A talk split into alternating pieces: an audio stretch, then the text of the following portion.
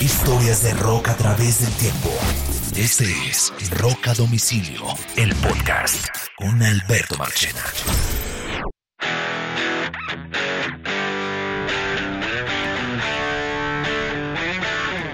Bienvenidos a las historias de rock a través del tiempo. Hoy tuvimos uno de esos accidentes típicos de podcast y descubrimos que solo había grabado mi voz en el podcast y no la de. O sea que esta es versión 2 del podcast. Va a quedar bien afinadito, eso sí está claro, porque las noticias van por doble partida. Bueno. Menos mal, menos mal que no era una escena de una película donde se explota un edificio y cosas de eso. Exacto.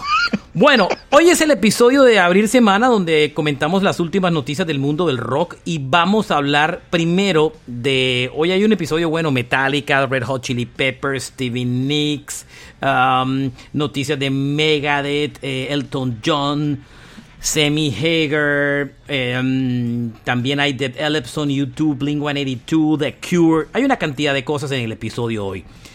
Pero vamos a arrancar por el show de Metallica en el Lollapalooza. Este fin de semana fue el Lollapalooza en Chicago, el original. Y la verdad es que tuve el chance de la noche del jueves verme en directo a través de Hulu, que es el canal de Disney y de otras cosas que no son Disney. Eh, todo el show completo porque los transmitieron en vivo. La noche que el día que estamos grabando esto, que es el domingo, toca Green Day. Y Oñoro, me vi todo el show en vivo de Metallica espectacular, fuera de serie. Lo que me gustó fue como fue la disposición del escenario, de la banda en el escenario, porque tenían las posiciones clásicas atrás, pero cuando arranca el show, arrancan todos ellos delante en la primera, eh, como, como en todo el frente del escenario, uno al lado de otro, la batería, el bajo, la guitarra, James al otro lado, y se fajan un show impresionante, impresionante, Oñoro. Tremendo show. bueno. Tremendo show. Pues, la banda sólida, sonando muy bien, eh, eh, súper conectados. James al comienzo del show dice una cosa súper interesante y es, le doy la bienvenida a los fanáticos clásicos de Metallica y también quienes han, quienes han visto, quienes, han, quienes están por primera vez en un show de Metallica, eh, quienes están por primera vez en un show de Metallica, porque eh, Lola tiene muchos artistas de pop y, ver a Metallica es como estar en... Eh, eh, era para muchos no solamente ir a Metallica, no era un concierto, era un festival, ¿no? Bueno, quién sabe, ahí, el rock siempre llama y ahora sobre todo en medio de esta moda tan brutal de Stranger Things, mucha gente estaba ahí viéndolos a ellos. Y mucha gente viéndolos por primera vez. El set list brutal, Oñoro, el set list impresionante el set list tocaron eh, Will Plash con la que abrieron, Creeping Dead, Enter Sandman, The Memory Remains, Wherever I May Roam, Nothing Else Matter. La séptima canción era una canción del San Anger. Y, James se dirigió al público y dijo, eh, ¿a quiénes les gusta el San Anger? Y manda el dedo para abajo. O sea, dijo, este es, un este es un disco que debe tener mucho más cariño con el tiempo. Y se tocaron de ese disco Dirty Window. Ah, tocaron Sad But True, Whiskey in the Jar, y me acordé de la gente en Colombia que le encanta Whiskey in the Jar. Eh, From Who the Bell Tolls, Mud into Flame, Fade into Black, uh, Fade to Black, perdón, Seek and Destroy y el encore. Las tres últimas canciones fueron Battery One y Master of Puppets, que ahora es con la que están cerrando y proyectaron las imágenes de Eddie Momson, el personaje de Stranger Things, que es el que ha hecho, digamos que notoria porque toca la guitarra y tal y todo el tema. Y, fue muy bonito, tremendo show el que se hicieron, bien son, buen sonido, buena calidad, eh, bien metálica, bien, bien, bien, en su punto metálica. Sí, excelente. Bueno, eh, Qué chévere que este es el, como este es el primer show después de, de, que, de la gira por Europa, ¿no? En Estados Unidos es como la primera vez que tocan, había mucha este expectativa. Este es el show después de la gira de Europa y este es el show después de la fiebre de Stranger Things, ¿cierto? Joseph Quinn, que es el artista que hace Eddie Munson, estaba en el backstage del concierto y eso lo pasaron todo por, por redes, lo pueden chequear. Em, aparece él recibiendo una guitarra de Metallica autografiada por toda la banda y ensaya con el grupo antes de que la banda se suba al escenario. Y eso es impresionante. Ese personaje, el de Eddie Munson, se ha ganado todo el cariño de los rockeros en el mundo y ahora venden esas camisetas y todo por todos los lados. Es una fiebre increíble que ha hecho que Metallica se gane una cantidad de fans. Pero ante todo, Ñoro, que en buena forma como está tocando Metallica. Muy, muy bien. Y una banda revitalizada y reinventada, todo a través del fenómeno de Stranger Things. Eh, que, hombre, Metallica no necesita Stranger Things, pero digamos que, que le ha dado, que el grupo se siente joven y se siente relevante, que ustedes no saben lo importante que es eso para una banda. Oh, y, pero, pero sabes, Metallica siempre ha estado ahí para aprovechar esos momentos de que, que catapultan aún más su éxito. Ellos, ellos, además de su profesionalismo, tienen un olfato muy brutal y, y, seguramente pues este es un nuevo, nuevo aire, mucha gente nueva como él mismo lo, lo, lo notó, ¿no? Y apenas suena, apenas suena Master, la gente loca. Me voy a los Red Hot Chili Peppers y esta semana, al comienzo de la semana, anunciaron un nuevo álbum, Return of the Dream Canteen, el regreso a la cantina de los sueños. El disco, lo, la banda estaba abriendo el primer show de la gira de Estados Unidos y en el primer show anunciaron que el 14 de octubre publicaban un disco nuevo. Ellos publicaron un álbum en febrero, el Unlimited Love, y en menos de seis meses se publican un nuevo disco. La razón ya la habíamos contado antes. Eh, cuando ellos grabaron este disco con Rick Robin como productor, grabaron cerca de 60 canciones y dejaron claro que había material completo para un disco nuevo. Lo que no nos imaginamos es que iban a publicar el disco tan rápido. Y eh, el álbum está listo eh, y, listo para publicarse el 14 de octubre. Sé que van a publicar un sencillo en una o dos semanas. Dicen que este disco es un poco más melódico, que cosa que me sorprendo, ñoro, porque el primero me pareció muy melódico y muy baladoso. pero ahí están los chiles. ¿Melódico o mellow? Mellow. Álbum doble. El primero fue doble y este doble. Para que usted tenga idea de la historia. Tome su doble reja chili Acuérdese que hoy con el tema del streaming, los grupos, entre más canciones publiquen en un disco, más dinero recaudan, ¿no? No era pues como antes que era la disquera. Antes la disquera presionaba para que hicieran discos cortos por la edición. Ahora la disquera presiona para que hagan muchos discos largos para que sumen más las reproducciones, ¿no? Tienes toda la razón. Antes las disqueras se esforzaban porque la gente comprara un álbum entero por una sola canción y ahora mire. Ahora es todo, lo contrario. Antes, cuando un grupo anunciaba un álbum doble, todo el mundo, ay, eso no se va a vender. Ahora no. Ahora cuando... Y peleaban los artistas con las disqueras. Peleaban. Peleaban como un berraco. Me tocó a mí, a mí Elkin llega con el disco, Carlitos, son dos discos. No, un momentico, un momentico. Eso no me lo compra nadie, eso es mucha plata. bueno, se analizó la cosa, pero bueno, ahora sí, eh, eh, si estuviéramos en el streaming, hermano, necesito, además de eso, un bonus track de covers, necesito los demos más, saque todo lo que... Saque todo la carreta que tenga ahí guardada. Bien, me voy a mudar para otra noticia y esta tiene que ver con Pantera. Eh...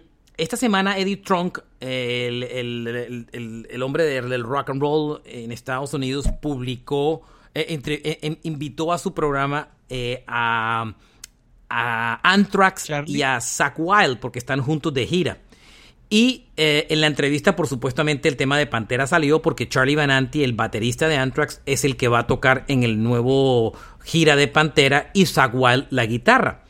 Y ambos coincidieron en una historia, tanto Zach como, como Charlie Benante, y es que van a tocar como Vinnie Paul y como Deanback. O sea, eh, Benante dice, ustedes pueden cerrar los ojos y es como si estuvieran viendo, oyendo tocar a, a Vinnie Paul. Vamos, no vamos a poner nuestros estilos dentro de, el, eh, dentro de Pantera. Vamos a sonar a lo que Pantera siempre sonó. Wow. Bueno, eso es, eso es una, para la gente que tiene en su mente tatuada la música de, Pantera y sobre todo que estamos hablando de dos músicos que son muy parecidos a, lo, que, a lo que vivimos con Van Halen. El sonido de Eddie y el sonido de Dimebag eran únicos. Y la batería de Pantera, así como también la de, la de, la de Anthony, pero, pero, pero de todas maneras, eh, en Pantera la batería tenía una técnica tecnológica muy brutal en el sonido, que eso lo heredó Slipknot después. Eso es vital. Y, y Anthrax está claro que no suena así, ¿no? Chévere que hayan dicho, no, no, no, yo toco en Anthrax, pero usted puede cerrar sus ojos que el que va a estar tocando es el espíritu de Vinny. Eso tranquiliza mucho a la gente. Bueno, dejando el tema de Pantera, me voy a otra noticia y fue de Cure. The Cure este año está de regreso. Tendrá una gira de conciertos que arranca por Europa en el mes de octubre. Octubre 14, si no me equivoco, es la... No, mentira. Octubre... no, octubre, no me sé la fecha. Eh, son 44 conciertos en Europa, eh, Inglaterra y Europa. Ahora hay que dividir eh, entre... entre Comunidad Europea y Inglaterra y Reino Unido. Son 44 conciertos, 22 países y la banda, además de esa gira, tiene la expectativa de lanzar un nuevo álbum de estudio que ya tiene nombre, del que vienen hablando hace más de un año, que se llama Sons of a Lost World, canciones de un mundo perdido. Eh, incluso dicen que tienen hasta dos discos terminados, eh, pero todavía no hay fecha de lanzamiento de ese disco. Eh, ellos lo quieren lanzar antes de la gira, pero no sé si eso finalmente va a pasar o no. Ellos van a girar por Inglaterra desde octubre hasta fin de año. Inglaterra eh, y los países de, la Unión Europea. Y yo creo que el año que viene van a ser Estados Unidos y Sudamérica. no hay fecha de lanzamiento del disco, pero sí hay fecha de la reedición del aniversario número 13 del Wish de, The Cure. Será el 7 de octubre. Ese es el último gran disco de The Cure, el de Friday I'm in Love, ¿no? Uy, qué canción Friday I'm in Love. Me acuerdo estar en la universidad sin parche un viernes y sonar Friday I'm in Love. Total. En la radio era un en la radio era un en la radio era siempre una costumbre sonar los viernes Friday I'm in Love. obligada. Obligada. Es como es como sonar eh, It's Raining Again de Supertramp en una emisora adulta. Eh, The Cure, entre otras cosas, esta reedición eh, que fue grabada en los Abbey Road Studios, eh, van con 3 CDs y 2 LPs, 45 tracks. Va ah. todo el álbum completo original, después los demos de todas las canciones, algunas versiones en vivo de las canciones y hay una canción nunca antes escuchada que se llama A Wendy Band, grabada en el año 92 en los Manor Studio Sessions eh, y que nunca fue incluida en ningún disco y esa la van a incluir en esta, e, e, en esta nueva versión extendida. Van a oír una canción de The Cure nueva de esa época. Eh, octubre 7 se lanza todo el disco y eso es un discazo. Ese es el disco de A Little to Belize, ese es el disco de High, que fue el primer sencillo, y ese es el disco de Friday I'm in Love. Tremendo, tremendo. Una cajota, me imagino, como para que eh, los... Por ahí 20 dólares. No en CD, pero la de vinilo pasa lejos. Pasa, pasa, pasa lejos. Bien, um, YouTube Hemos venido hablando de ellos porque están sonando para regresar en el 2023. La semana pasada contamos que serían escogidos para abrir una, un nuevo venue en Las Vegas. Eh, espectacular, que es como una franquicia del Madison Square Garden, pero que es como un globo terráqueo, una vaina en tecnología fuera de este planeta, y que ellos estarían encargados de abrir esa residencia en Las Vegas, pero ahora la noticia que me he enterado por los clubes de fans es que están ya llamaron a filas a la gente de producción para junio del año que viene para una gira de conciertos por el mundo. No se sabe si es Estados Unidos o Inglaterra, ni se sabe qué irán a tocar. Si van solo con lo clásico o van con disco nuevo o ni idea. Recuerden que lo último que grabó YouTube fue, eh, lo último que hizo YouTube en giras fue la gira del Joshua Tree. Eh, porque la gira del Son of Innocent, el disco ese flojito que sacaron después del que se coló en, iTunes, eh, esos dos últimos discos de YouTube lamentablemente no fueron muy buenos. Yo le he dicho aquí muchas veces, señor, YouTube es un grupo que tristemente pasa por un momento raro porque ha envejecido mal a pesar de ser una gran banda de rock. Uy, bueno, no, no sé si ha envejecido mal, pues ellos llevaban muchos años, Marchena, muchos.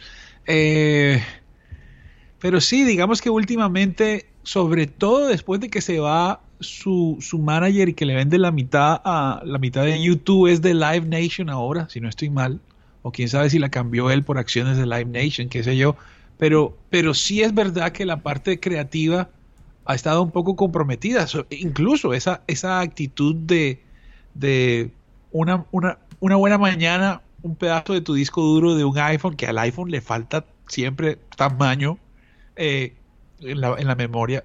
Pin, un disco de YouTube. Yo creo que eso, eso, eso marca un antes y un después en la carrera de YouTube. De todas Sí. formas, venden conciertos, ¿no?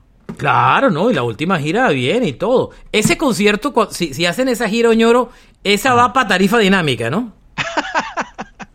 La que te gusta a ti, Marchena. La que me gusta a mí. Eso va para tarifa dinámica que se las pela. Nada que hacer. Qué terrible, qué terrible. Pero bueno, eh, eh, ¿cómo se hace? Estamos en un sistema capitalista. ¿Cómo no? Tarifa dinámica, Stevie Nicks, que entre otras anunció la, la- una de las integrantes importantes de, de, um, de Fleetwood Mac.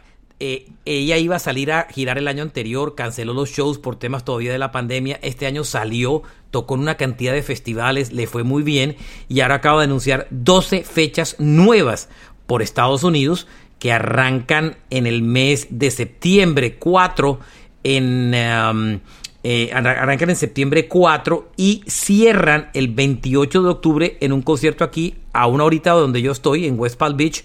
eh, y ahí ya tengo tiquetes para verlo. Me asusté porque pensé que iban, me, me metieron en algún momento tarifa dinámica, pero, pero logré, porque tenía clave esa de acceso para comprar temprano, lograr tener un buen tiquete, pero la cosa estuvo difícil por los lados de los precios. Porque A mí me parece que, a mí parece que la, el- la presión de la gente ha hecho que esa medida de la dinámica solamente se la manden a quienes ellos sí, sí saben de verdad que, que, que, que pueden pagar y que no les importa. Pero, pero bueno, eh, también he leído. eh, compré la canción, compré la boleta en face value, o sea, a lo que, a lo que es, y para Bruce Springsteen. Entonces, eh, eh, estamos en, en la era del de la, eh, de la inteligencia artificial que Pero mira, ñoro, Me estoy metiendo a Ticketmaster en ese momento. Yo compré mi boleta, ¿vale? Ajá. Mi boleta me costó 70 dólares, ¿vale? Bueno. En un bien. sitio bueno. Pero no es gallinero la tuya, es No, un no, poco no, más no, adelante. mi, no, mi sitio es bueno. Yo tengo un sitio, no primera Ah, o fila, sea pero tengo un buen sitio. Acabo de meterme. Todo el concierto está vendido, está en Verify Resell Ticket. La silla que yo compré en 70 dólares, hoy vale ni siquiera, porque yo tengo, yo tengo sección 5. El tiquete que yo compré por 70 dólares, hoy vale 200 dólares. Revéndelo. No, yo ¿Cómo porque voy a eso? venderlo si yo me quiero ver ese show. 200 Marchena. dólares. La vendes en dos mil dólares y te vas a la puerta del concierto y al que le sobra se la compras en 50. Mire cómo ha subido las pre... Cómo menos mal compré si no, no hubiera podido ir. Calcule. Oye, qué bueno. Que me alegra que veas ese, ese resultado. Chévere. Calcule, Chévere. Oñoro. Las boletas más caras están por 500 dólares. Pero O sea que donde hiciste- yo compré... lo correcto. Hice lo correcto. Donde yo compré hoy está en 200 dólares. Calcule. Eso se llama el peligro del resell. El peligro de la Negocio socio. el negocio socio. O sea que menos mal compré si no me estuviera dando ahora tumbos ahí contra la pared.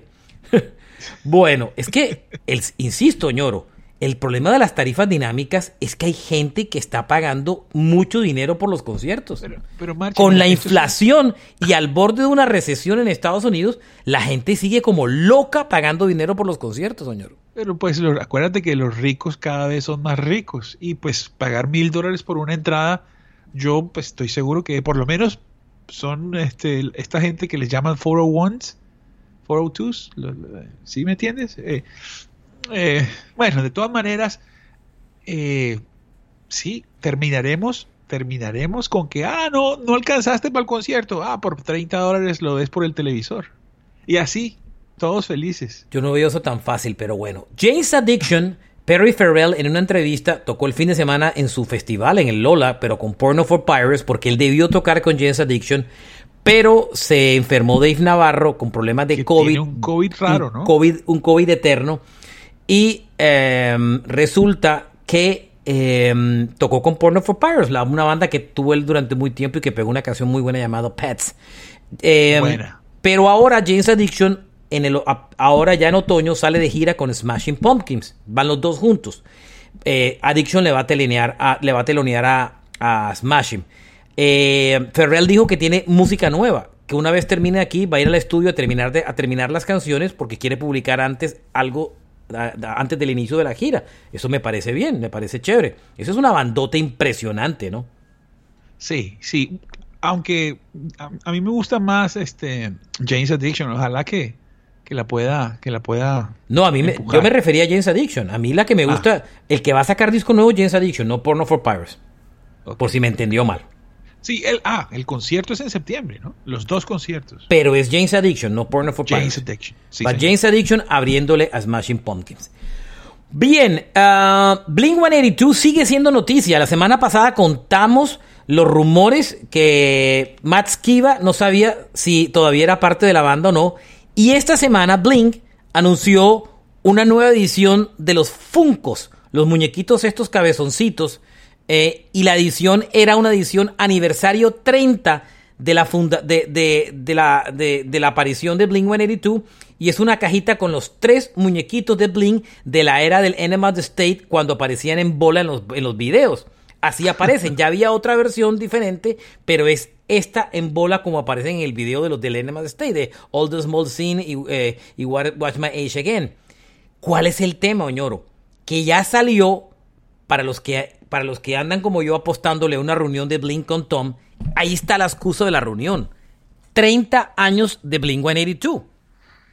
recuerde, que, recuerde que uno no la tiene tan clara porque las bandas crean, unos hacen aniversarios a partir de su primer disco, otros hacen aniversario a partir del primer toque que hicieron alguna vez en la vida.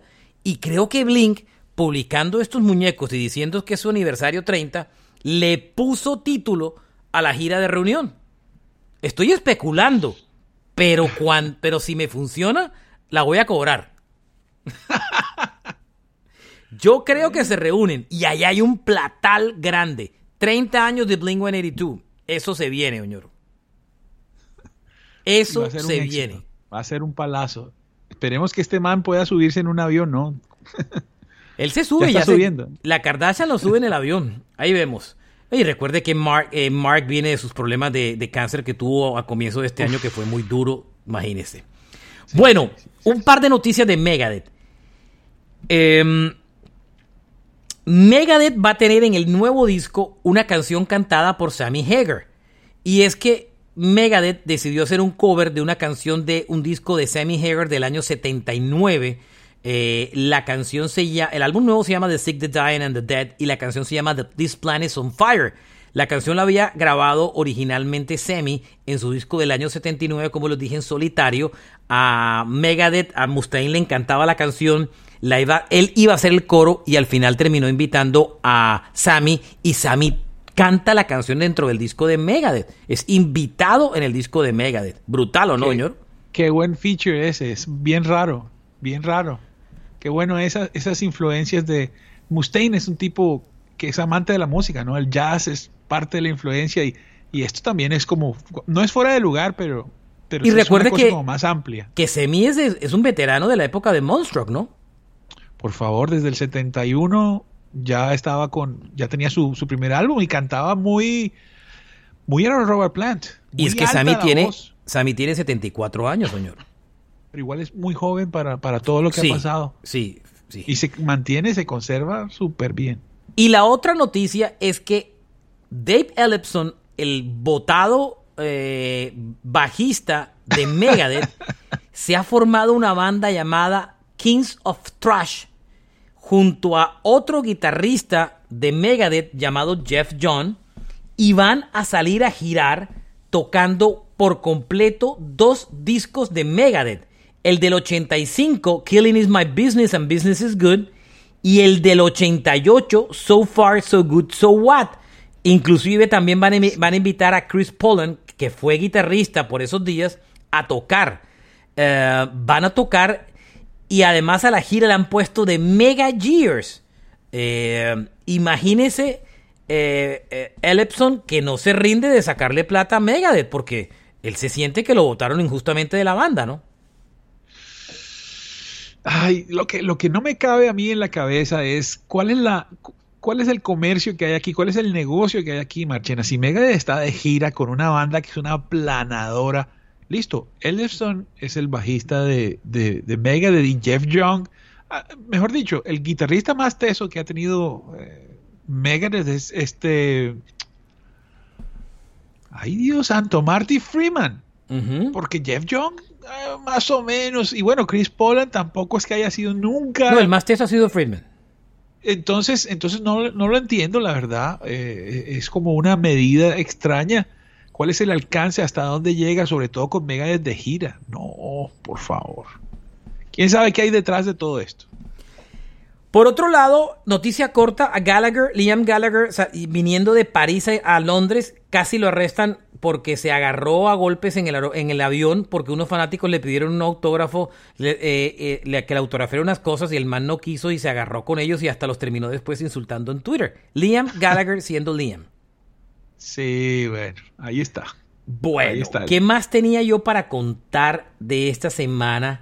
ah, bueno, Elton John. Elton John es el encargado de revivir la carrera de Britney Spears, que recuerdan que estuvo aislada del mundo de la música, tiene mucho tiempo que no graba. Elton decidió regrabar Tiny Dancer, su famosa canción que fue muy famosa en la década de los 70 y después tomó vida en los 90 como parte de la película Almost Famous. Va a regrabar la canción junto a Britney Spears. Recuerden que Elton John se vuelve padrino de todas las figuras femeninas últimamente. Él es como el padrino de todos esos, de, de todos esos artistas, de todas, esas, todas las femeninas y también masculinos también, Charlie Puth y más. Y ahora eh, va a ya la regrabó eh, Tiny Dancer y la va a publicar en cualquier momento. Y sería la canción de regreso de Britney Spears a la música. Bueno, ojalá que Britney le vaya bien, que la cuide mucho, Don Elton. Que la cuide. Oiga, ¿se oyó la canción que David Lee Roth lanzó esta semana? Se lanzó, mire, David Lee Roth tiene un disco hecho hace mucho tiempo que lo grabó con John Five como guitarrista. John Five inclusive cositas poco a poco. John Five incluso tocó con él en la década de los 80 cuando era un peladito. John Five después tocó con Manson y hoy en día toca con Rob Zombie. Él se grabó un disco con John Five que dejaron guardado y engavetaron. Y ahora, este año, después de todos los rumores de la gira esa de, o del show homenaje a Van Halen, que nunca fue, y que le echaron la culpa a David Lee Roth, que, no se hizo por eso, David ha empezado a soltar cancioncitas. Y eso que él dijo retiro y canceló la, la, reunión, que, los shows que tenía en Las Vegas y tal. A hace, unas, hace como unos, a comienzo de este mes, bueno, a comienzos de julio, publicó una baladita muy linda llamada Pointing at the Moon. Linda, ¿se acuerda, señor? Y ahora se publica una canción también con John Five que se llama Nothing Could Have Stopped Us Back Then. Nada nos iba a detener en, ese momento, en el pasado. En esos, en esos momentos. En ese momento. Y es una canción dedicada a sus días con Van Halen. Es dedicada a esos años. Es una canción. Inclusive, en la portada del sencillo es una portada de Van de todos los integrantes de la banda, imagínense. Sí, saltando, están saltando. Bueno, eh, la verdad me parece bien y Marchena es una música que no es lo que esperamos de David, pero que se le oye súper bien y se nota que son canciones sentidas. Me, gusta mucho, he escuchado, no solamente escuché estas dos que salieron, sino que él tiene otra donde hay un video eh, donde creo que es él el que dibuja. Sí, unas pinturas. Sí, una, una, aura, una aura muy especial, de mucha nostalgia. Y con su voz perfecta, bueno, en, su, en su rango, pero uf, una, una, una vibra eh, bastante clásica, bastante, por decirlo, vieja, por, por, en lo bueno. Eh, pues no me parece mal como suena, pero siento esa, es una vibra muy madura, chéverísimo, me pareció. De acuerdo. Sammy Hager, por el otro lado, va a publicar un nuevo álbum con su banda The Circle. El álbum se llama Crazy Time, eh, álbum completo de estudio. Ese disco, entre, acuérdate que en esta banda toca Michael Anthony de Van Halen en el bajo y John Bohan, el hijo de Jason, el, y Jason Bohan, el hijo de John Bohan, en la batería. Ellos están girando eh, junto a George Thorogood en este otoño en Estados Unidos y están tocando muchas canciones de Van Halen de la época, no solamente Sammy cantando las de que cantó con el grupo, sino que Michael Anthony está tocando en Talking About Love. Incluso la, la, la canta. La canta. la canta él, no la canta Sammy, la canta es Michael Anthony, que siempre fue una buena segunda voz, ¿no? Sí, uff, tremenda, tremenda voz. Lo que pasa es que si tú, si tú grabaste una, bueno, cualquiera puede grabar o tocar cualquier canción de cualquier artista siempre y cuando se paguen los derechos, pero a veces se restringe a que por lo menos haya sido intérprete original y pues ahí está. y la noticia de cierre es tiene que va por el lado de Bruce Springsteen, que estoy muy peleado con él. Eh, y es que el manager John Landau dio una entrevista para el New York Times justificando los precios de la boleta y dijo que un artista como Bruce Springsteen, eh, eh, eso es lo que vale ir a un concierto de él. Prácticamente, palabras más, palabras menos. Dijo que el valor era, era, era fair, que era justo y que además muy pocas boletas eran las que se habían vendido alrededor de los mil. No mencionó los cinco mil dólares que, las noticias nos mostraron, pero te aseguro que hasta diez mil se pagan. Es que, Machena, el fenómeno viene ocurriendo hace rato, pero me encantó hace años escuchar a Bruce Dickinson diciendo que los VIPs son una muy mala idea porque la gente que termina con esos tiquetes es gente que no siente la música tanto como los demás fanáticos. Solo por curiosidad me estoy metiendo en Bruce Springsteen y me estoy metiendo, me voy a meter al concierto de Tampa. Tampa, o sea, en el estadio. A ver cómo anda la boleta hoy. Hacer lo mismo. Detrás del escenario, 220 dólares. Detrás del escenario, que no ve nadie. Detrás del escenario. No ve nadie detrás del escenario. Tienen pelos esos, tienen pelos. Para que usted haga idea. Detrás del escenario, 325. 400 dólares por una boleta detrás del escenario. La 325, sección 325 es detrás del escenario. Y le estoy hablando de un estadio, Oñoro. ¿Vale? Le estoy hablando de un estadio.